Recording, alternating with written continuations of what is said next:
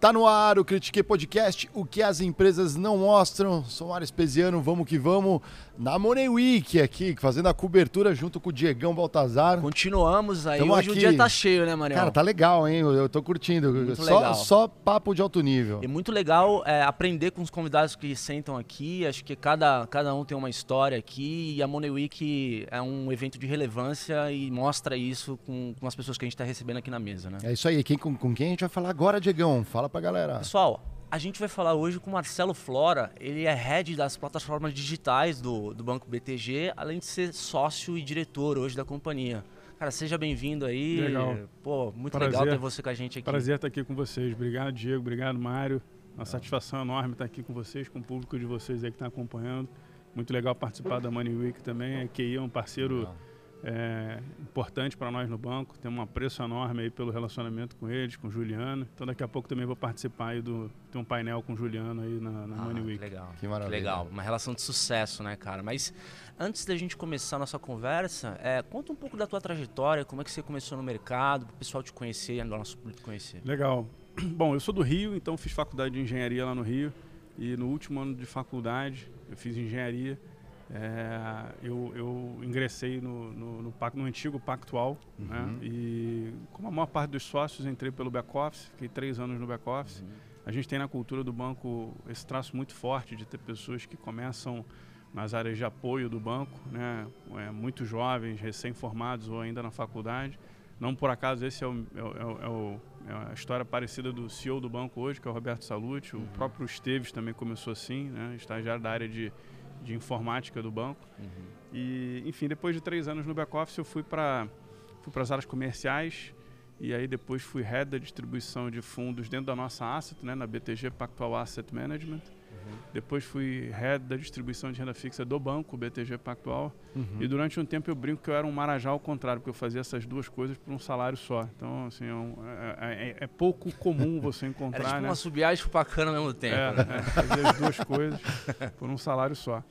E aí, até 2014, né? Então, comecei no banco em 2000, já estamos em 2014. Em 2014, eu comecei a defender é, com bastante convicção dentro do banco os investimentos em tecnologia que viabilizassem que a gente pudesse levar os mesmos investimentos né, que fizeram a história do banco, né, consagraram, vamos dizer assim, a atuação do banco no private bank, no wealth management, né, ou até mesmo no investment bank.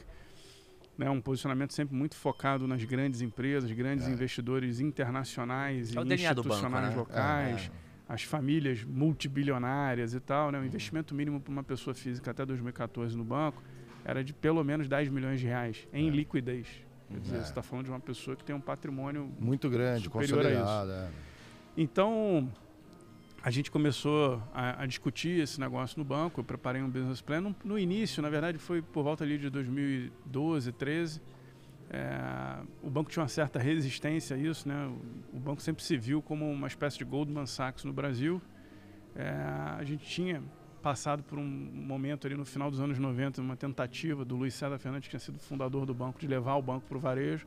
Comprou o Banco Sistema, que era um banco de fazia crédito aqui no interior de São Paulo, fazia leasing de celular, para vocês terem ideia. Esse negócio Caramba, acabou não sendo leas- leasing, É. é. sim, lá, porque lá atrás era. é, no final é. dos anos 90 isso. É, e, e- e- e, de alguma forma é, essa, essa discussão sobre a estratégia do banco é, foi uma das razões pelas quais o Paulo Guedes, por exemplo, saiu do banco. Né? O Paulo Guedes tinha sido um dos fundadores do Sim. banco lá em É o G, né? 83, Do né? BTG. É. Não, na verdade, Não. na verdade é- essa é a história da teoria da conspiração, porque ele nunca foi sócio do BTG. Ah, não. Ele foi sócio do Pactual. Pactual. É. Ah, Então o é P de Paulo, A de André Jacurski, né? P de Aham. Paulo Guedes, A de André Jacurski, que hoje está na JGP, Uhum. e C de Luiz César. E o César Ah. era o CEO do banco, foi o CEO do banco de 83 até 99, quando ele saiu do banco. Uhum. Mas ali por volta de 97, 98, o César queria ir para o varejo, é, e o André Jacurski e o Paulo Guedes tinham uma visão de que não fazia sentido ir para o varejo. Queriam fazer com que o banco seguisse naquele posicionamento que tinha. Meio Goldman Sachs ali, né? Ou não? Naquela época até era diferente, era, era um fundo, era uma gestora de fundos. Entendi. E eles achavam que tinha que seguir assim, e foi exatamente isso que eles fizeram na JGP. Hum. Né? É, e aí na, na, na JGP também, Jakurski, é, Guedes, né? enfim. Uhum. Mas eles saíram então em 97 e 98 do banco. Uhum. E, e, o Luiz César continuou insistindo em investir no varejo, comprou o Banco Sistema. Esse negócio acabou não sendo bem sucedido, mas enfim, voltando lá para 2011, 12, 13, quando eu tentei é, convencer a turma de fazer os investimentos que pudessem levar o banco, né, os nossos produtos para uhum. tickets mais baixos, é, existia essa, essa resistência né, e, essa, esse sentimento de que pô, no passado tentamos fazer isso, não foi bem sucedido. Uhum. O CEO e fundador do banco por essa, entre outras razões, acabou saindo do banco. Então, pô, e a partir da, daí, o banco passou a se posicionar com esse posicionamento meio lá Goldman Sachs, uhum. que era o entendimento né, de, um, de um grupo de sócios que estava ascendendo, muito jovens, né, os Esteves uhum. entre eles, Salute e tal, uhum. Que, que achava que não tinha nem que ser uma gestora, que era a visão do Jacurski do, e do Paulo uhum. Guedes, e nem ser um banco de varejo. Tinha um negócio intermediário aqui que era essa espécie de Goldman Sachs, né, com um investment bank muito forte, enfim. E aí o banco a partir de, de, de 99, 2000 se, começou a trilhar esse caminho, que foi super bem sucedido. Depois o banco foi vendido para o UBS lá em 2006, né, por 3,1 uhum. bi de dólar. Uhum. Enfim, mas voltando lá para minha história, em 2012, 13 a turma não estava muito predisposta a fazer os investimentos tão fortes em tecnologia, mas em 2014 eu acabei convencendo. Fiz um business plan bem, bem é, que foi detalhado. o BTG Pactual Digital. É, né? que deu origem ao BTG Pactual Digital. Ah, que não. começou a nascer ali no final de 2014. É, e aí, então, eu, eu, eu continuei é, tocando a distribuição de, renda, de, de, de fundos da Asset, né? eu deixei a distribuição de renda fixa nessa época e, e, e, o digital ele começou como um part-time job, era um side job meu, um negócio que eu fazia ali final do dia, finais de semana. Uhum. E aí até que em 2017 o negócio começou a ganhar corpo. Eu deixei também a distribuição de fundos para me dedicar a esse negócio, né, a plataforma, uhum. as plataformas digitais. E aí, desde então, eu venho me dedicando a isso. Além disso, hoje eu cuido também da, da nossa empresa de vida e previdência, a BTG Pactual Vida Legal. e Previdência, uhum. que é um negócio muito sinérgico com a plataforma. Né? É, o, o, business de previdência precisa de um balcão para ser distribuído. Uhum. E, e, quando você tem um, uma plataforma, você precisa ter o business de previdência para oferecer. Né? É, um, é, um, é, uma classe de ativo importante. Uhum. Então, desde 2017 eu venho dedicado, eu venho dedicando a maior parte do meu tempo à, à, à gestão das plataformas, né? Uhum que, é um, que tem um uso intensivo de tecnologia, né, um investimento muito forte. A gente já investiu mais de um bilhão de reais em tecnologia para viabilizar né, esse negócio. Enfim, e, e aí depois, mais recentemente, ali em 2019, 2020, a gente lançou uma marca de, de consumer bank, que foi o BTG+, Perfeito. que tinha o foco em é, desenvolver os produtos do dia a dia de banking, né? Então, cartão de crédito, pagamento de conta, Pix, boleto. O que é, faz enfim, o banco no básico. É, ali, a, é. gente, a gente então passou a ter o BTG Pactual Digital, que focava em ser uma plataforma de investimentos completa e tal. Uhum. E você tinha do outro lado o BTG+, que, que onde a gente estava desenvolvendo todas as funcionalidades de um banco de varejo. Num né? primeiro momento ainda não integrado, né? Isso. Eram duas, eram, duas, eram duas, duas marcas distintas com focos distintos. É, e aí eu acho que no contexto da aquisição da participação da Caixa no PAN, uhum. é, que a gente co-controlava, né? a gente entrou no, no, capital do PAN lá em 2012, só que a gente co-controlava com a Caixa. Então a, a gente, controla, a gente tinha uma, uma, uma, No conselho de administração, o presidente do conselho de administração era indicado pela Caixa e a gente tinha outros, outros, outros conselheiros indicados pelo banco alguns executivos indicados pelo banco, alguns executivos indicados pela Caixa e tal. Enfim, é, na medida em que a gente teve, a, teve a, a, a, oportunidade de comprar a participação da Caixa no PAN, aí começou a ficar um negócio muito complexo de administrar. Você tinha PAN, BTG+, BTG Pactual Digital, BTG Pactual, começou a ficar um negócio meio confuso, né? Uhum. E aí eu acho que, que a gente tomou a decisão correta de, de, de, de, simplificar essa arquitetura de marcas. Né? Então, em fevereiro desse ano, a gente encerrou a marca BTG Pactual Digital. Uhum. Muita gente até brinca comigo, pô, Flávio, mataram a sua marca e tal. É, ficou chateado. Filhinho, Porque né? ficou bem forte isso, né? É. A, a, parte digital do BTG traduzida numa plataforma, né? É, o banco começou a ser mais conhecido por um número muito maior de pessoas que, que antes ficava muito restrito aqui aos profissionais do mercado financeiro, né, os Sim. CEOs das empresas, né, quem lia o valor econômico, que é pouca gente. Uhum. Uhum. E na medida em que a gente começou o digital, isso popularizou um pouco mais a, a marca do banco. Mas enfim, em fevereiro desse ano a gente tomou essa decisão de simplificar a arquitetura de marcas e o nosso posicionamento estratégico como grupo, né, dado que a Caixa saiu do, do né, a gente comprou a participação da Caixa. Então a gente encerrou o BTG Pactual Digital, encerrou o BTG+, assumiu a marca mãe do banco, BTG Pactual. Uhum. E aí a maneira como a gente está se posicionando hoje é BTG Pactual é o banco dedicado às classes A e B, um público, vamos dizer assim, investidor ou potencialmente investidor.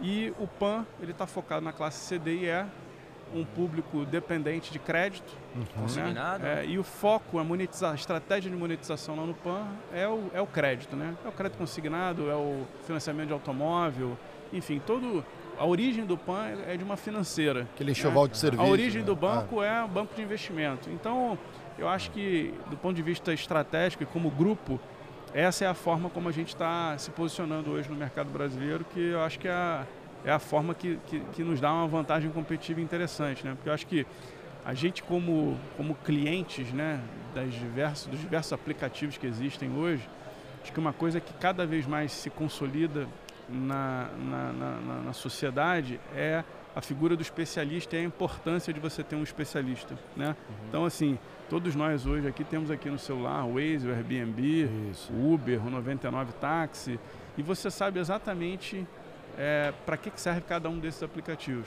Porque eles se dedicaram a resolver uma grande dor uhum. né, específica, do, do né? cliente. É. E em função disso, esse foco, derivou desse foco uma, uma, uma experiência fantástica. Né? Uhum. E aí, boa parte do sucesso desses aplicativos vem exatamente dessa experiência muito fácil. Uhum. Então, é, eu acho que isso vem consolidando na cabeça das pessoas a importância de você ter o, o especialista.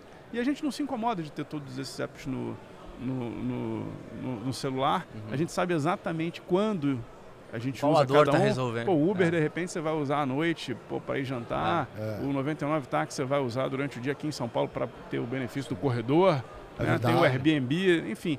Então, eu acho que a maneira como a gente está estruturado hoje nos permite criar jornadas e experiências que são muito melhores, especificamente porque eu sou é, um especialista. Né? Se eu tentar é, me posicionar hoje no mercado com um posicionamento parecido com um dos grandes bancos de varejo, né? Uhum. que tem um outro, Sim, né, vem de uma outra origem, é, eu talvez esteja incorrendo em alguns dos erros que ajudam a explicar por que, que eles perdem clientes hoje para nós para o Nubank, enfim. Legal. É porque ele está tentando, o bancão de varejo ele vem de, um, de, um, de, um, de uma origem onde é, o cliente chega lá e o banco diz que ele faz bem de tudo.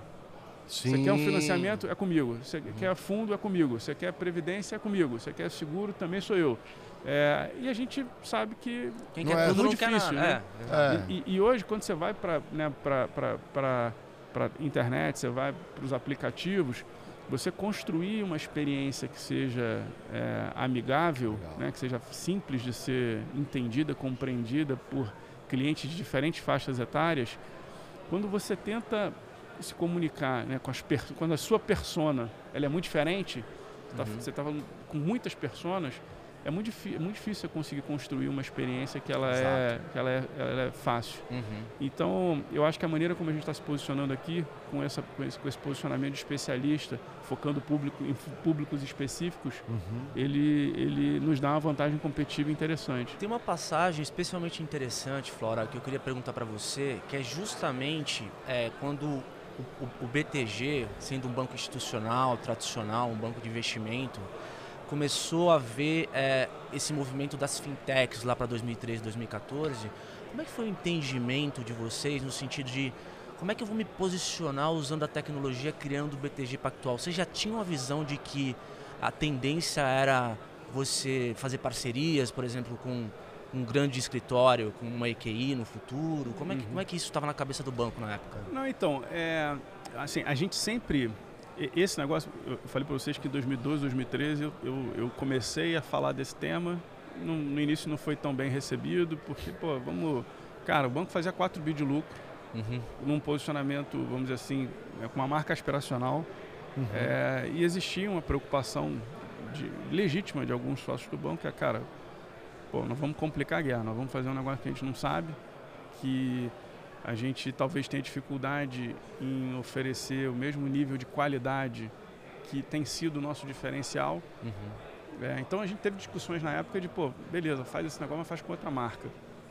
E eu, eu, eu, eu tinha uma confiança muito grande de que a grande vantagem competitiva nossa talvez fosse fazer esse negócio com a nossa marca.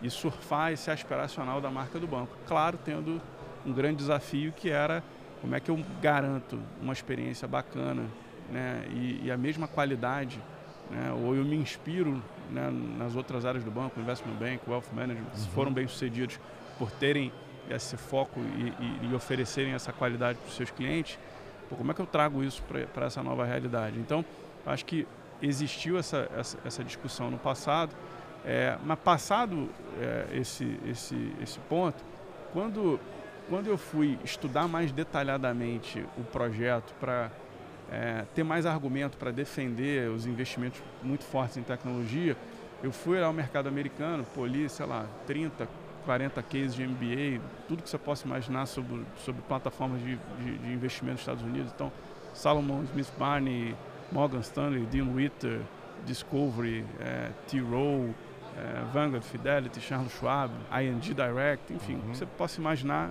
eu, eu, eu li tentando entender como é que esse negócio tinha acontecido no, no mercado americano, né?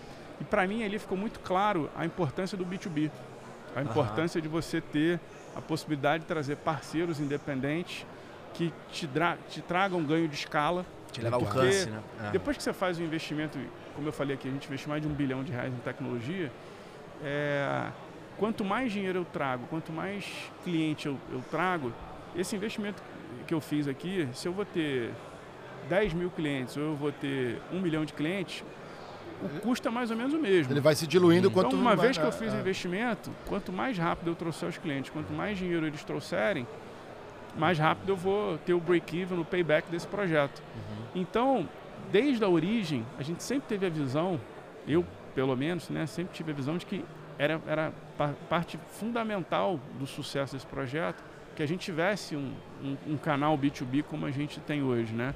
E que a EQI é um dos, dos, dos, parceiros é, que integram esse, esse, esse canal.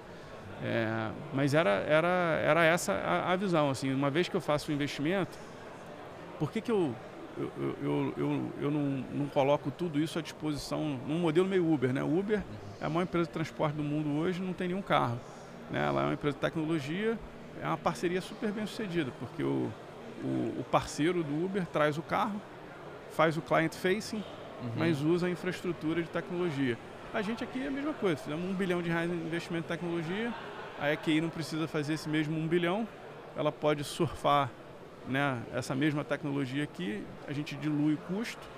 Uhum. Pô, então é, é, mais ou menos esse o, o conceito por trás da, da origem dessa plataforma. A gente sempre teve a visão de que o B2B era importante, que era importante você ter é, para você atingir a escala, uhum. né, que você tivesse essa essa participação dos parceiros independentes e tal.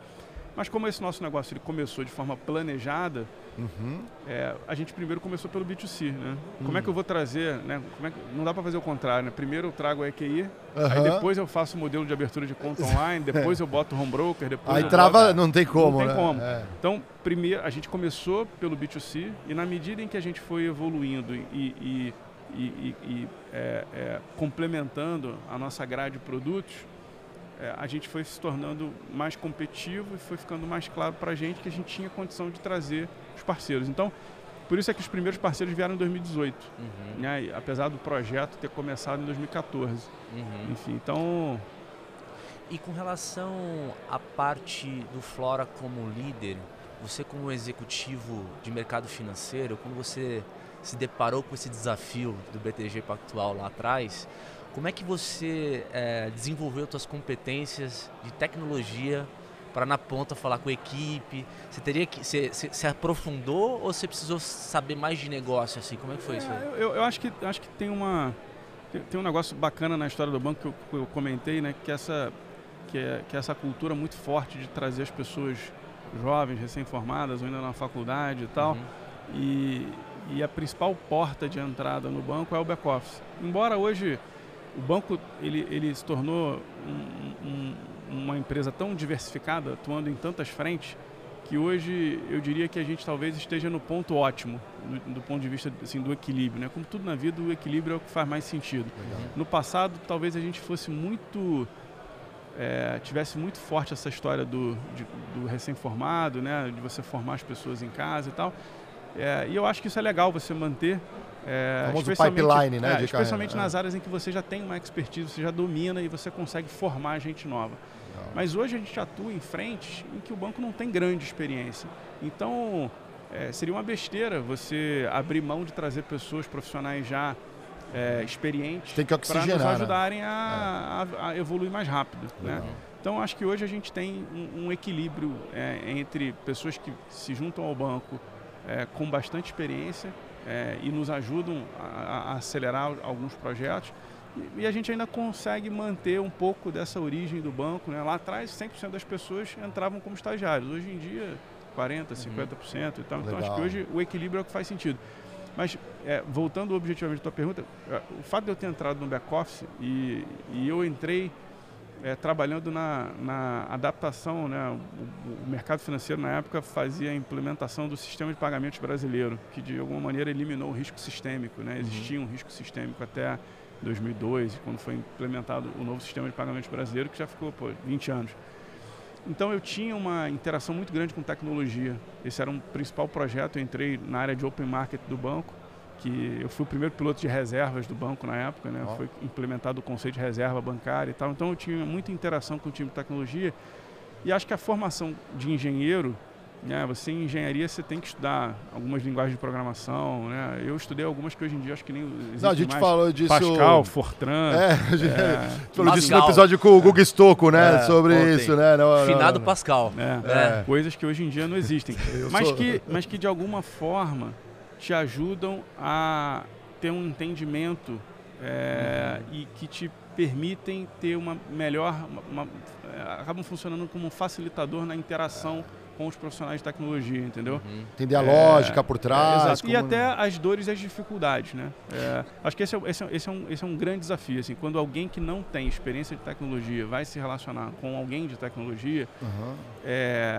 cria-se um abismo na comunicação, porque para quem não entende é tudo muito simples, tudo muito fácil. Uhum. É, e o cara não entende as dificuldades do, do, do coder, né, do programador ali, né? Uhum. Então, é, e, e, eu, e eu, eu brinco que assim, isso aí é, é, é, muito simples e é muito fácil você se frustrar com a tecnologia e ficar com raiva da turma de tecnologia todo dia, várias vezes por dia. É, mas é, se você não tiver uma visão construtiva e você não conseguir enxergar as dificuldades, você, cara, você vai trocar o time de tecnologia o tempo inteiro. Sim. Ah, entendeu? Legal. E, ah. na verdade, quando você está construindo um negócio, ainda mais um negócio como esse, assim, a gente está indo para quase 10 anos já desse, né, que a gente iniciou esse negócio. É, imagina se eu ficasse a cada frustração. É, não, pô, troca todo mundo. É. Na verdade, assim, é, eu acho que essa, essa, sem dúvida nenhuma, foi uma das, das, é, é, das conquistas que eu acho que eu, que, eu, que, eu, que eu consegui alcançar no banco que foi ter uma parceria, um relacionamento, construir um relacionamento de uma parceria muito grande, não só com o time de tecnologia, mas com o time de operations, né, que fazem as coisas acontecer e que, na verdade, no final do dia, quando tudo vai bem, ninguém lembra de ligar para o cara de IT e falar assim, Sim. assim, cara, pô, parabéns, hoje funcionou tudo. ligar para o cara de, operations e falar assim, é cara, cozinha, não deu né? nenhum erro hoje. É, é. Ninguém fala. É. Mas, a, agora, quando dá um problema, todo mundo liga, todo mundo reclama, e todo mundo. É, é fácil você pegar pesado e é fácil você ser rigoroso. Entendi. Né? Então, eu acho que você se colocar na posição do outro, fazer o exercício de empatia, e isso tudo deriva de você ter um, um conhecimento mínimo uhum. da dificuldade que é, né? Todo mundo é meio que, que take for granted, né? O investimento uhum. em tecnologia, você faz aqui, lá na frente você tem o sistema e ele funciona e uhum. tal. Mas como tudo na vida, uhum. aquilo ali é, tem um risco de execução.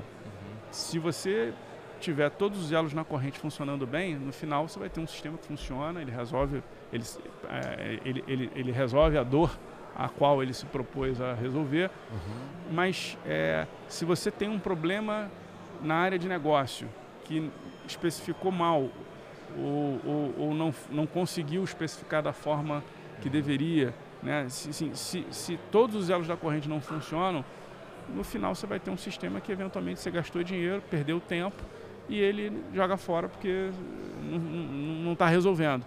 Então, é, e eu acho que esse foi um outro fator de sucesso importante. A gente não tem esse histórico. Né? A gente sempre é, trabalhou muito forte, próximo do time de tecnologia. É né? muito comum você olhar para as estruturas de, de, banco de investimento, principalmente, e você escuta a divisão entre front office e back office. Uhum.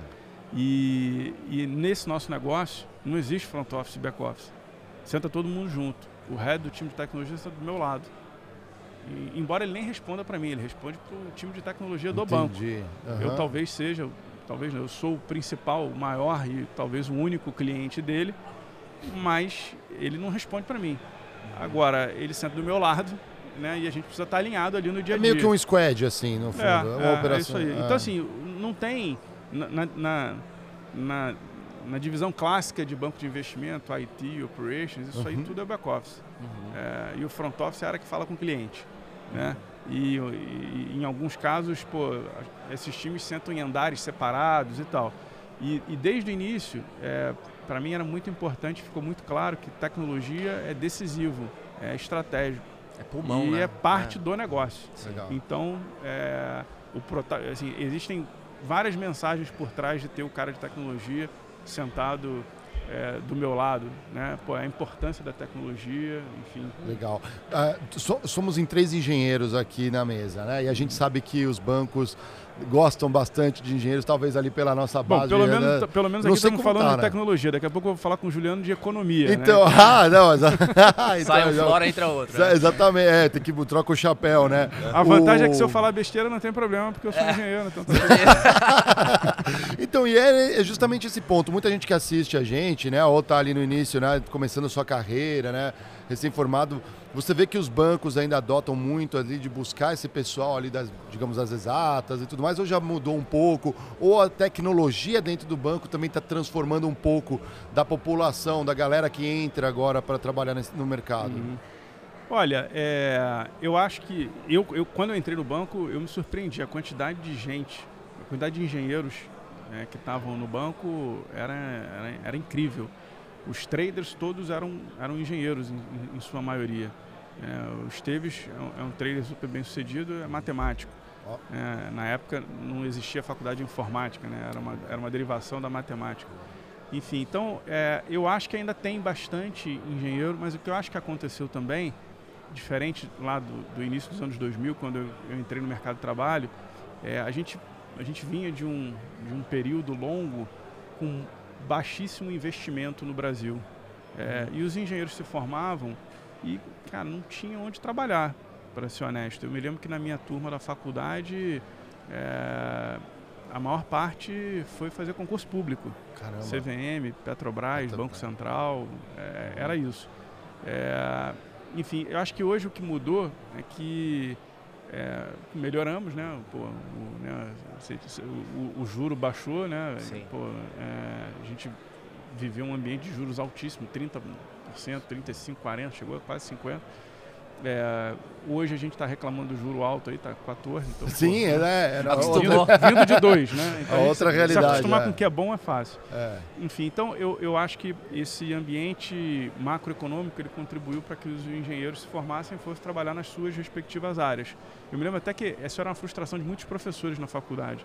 Eu me lembro que eu ia para a faculdade às vezes de terno e tinha professor que olhava torto. É mesmo? Eu falava, pô, aqui estudando engenharia já vai já Nem se formou e já está indo trabalhar em outro Não, lugar. Põe o, é. põe o capacete, é, né? Ele queria ver você na plataforma. Cara corrigir as é. provas com, com a caneta mais pesada. Olha lá. É, hoje em dia, eu acho que isso, isso aconteceu e acabou abrindo espaço para outras áreas também. Uhum. É, mas, enfim, eu, eu, eu acho que o, o, o, engenheiro, ele, ele funciona bem no mercado financeiro por conta dessa história do, do raciocínio lógico, né? Tem um, tem um, tem um, um investimento muito pesado, muitas horas de estudo, cálculo 1, cálculo 2, cálculo 3, cálculo 4, física 1, física 2, física 3, física 4. Então, o cara ele, ele aprende a raciocinar uhum.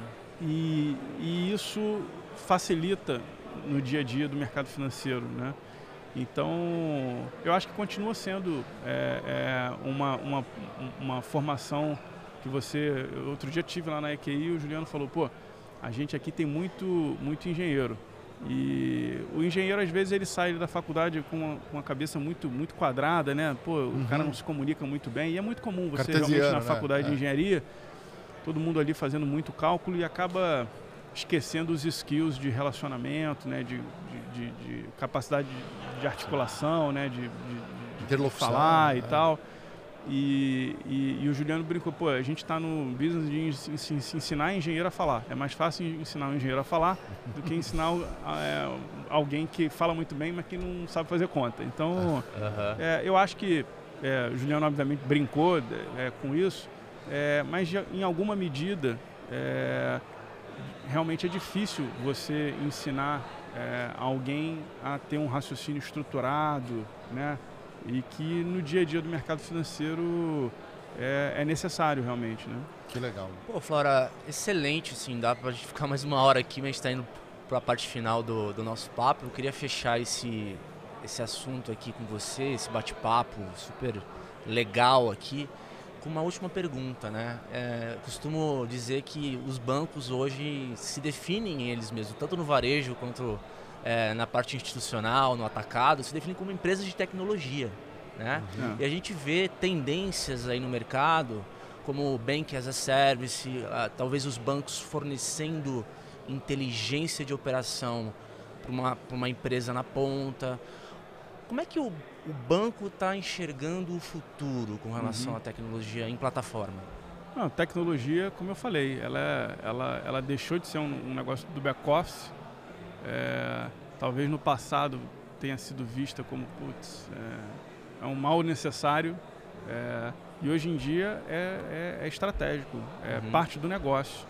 É, user experience, isso tudo está muito relacionado com utilização com de dados, né, para propor né? os produtos. Então, é, a tecnologia ela, ela passou a ter uma importância fundamental e, e passou a ser um diferencial competitivo. Quem domina e quem dominar melhor a tecnologia e o uso da tecnologia é, vai ter vantagem competitiva. Uhum. Então, para nós, isso já desde 2014. A equipe é enorme, né? ficou claro. Hoje, hoje a gente tem quase 3 mil, a gente tem mais de 6 mil funcionários, quase 3 mil desenvolvedores, quase 3 mil pessoas nos times de tecnologia do banco.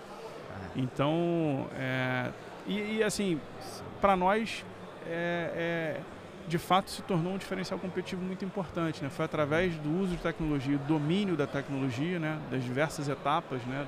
do, do, do, da, da, implantação de um sistema e tal, que a gente conseguiu desenvolver negócios hoje e, é, que concorrem com grandes bancos de varejo que tem lá uma rede de agências físicas e a gente não precisa, com o uso intensivo de tecnologia né, e dominando a tecnologia, eu hoje consigo oferecer e me posicionar concorrendo com, com essas instituições com uma estrutura de custo muito mais baixa. Não preciso sair por aí abrindo um monte de agência, só preciso fazer um, um app que funcione e acho que a gente tem sido bem sucedido nisso. Né? Para vocês terem ideia, no mês passado, mais de 80% das contas foram abertas em menos de meia hora.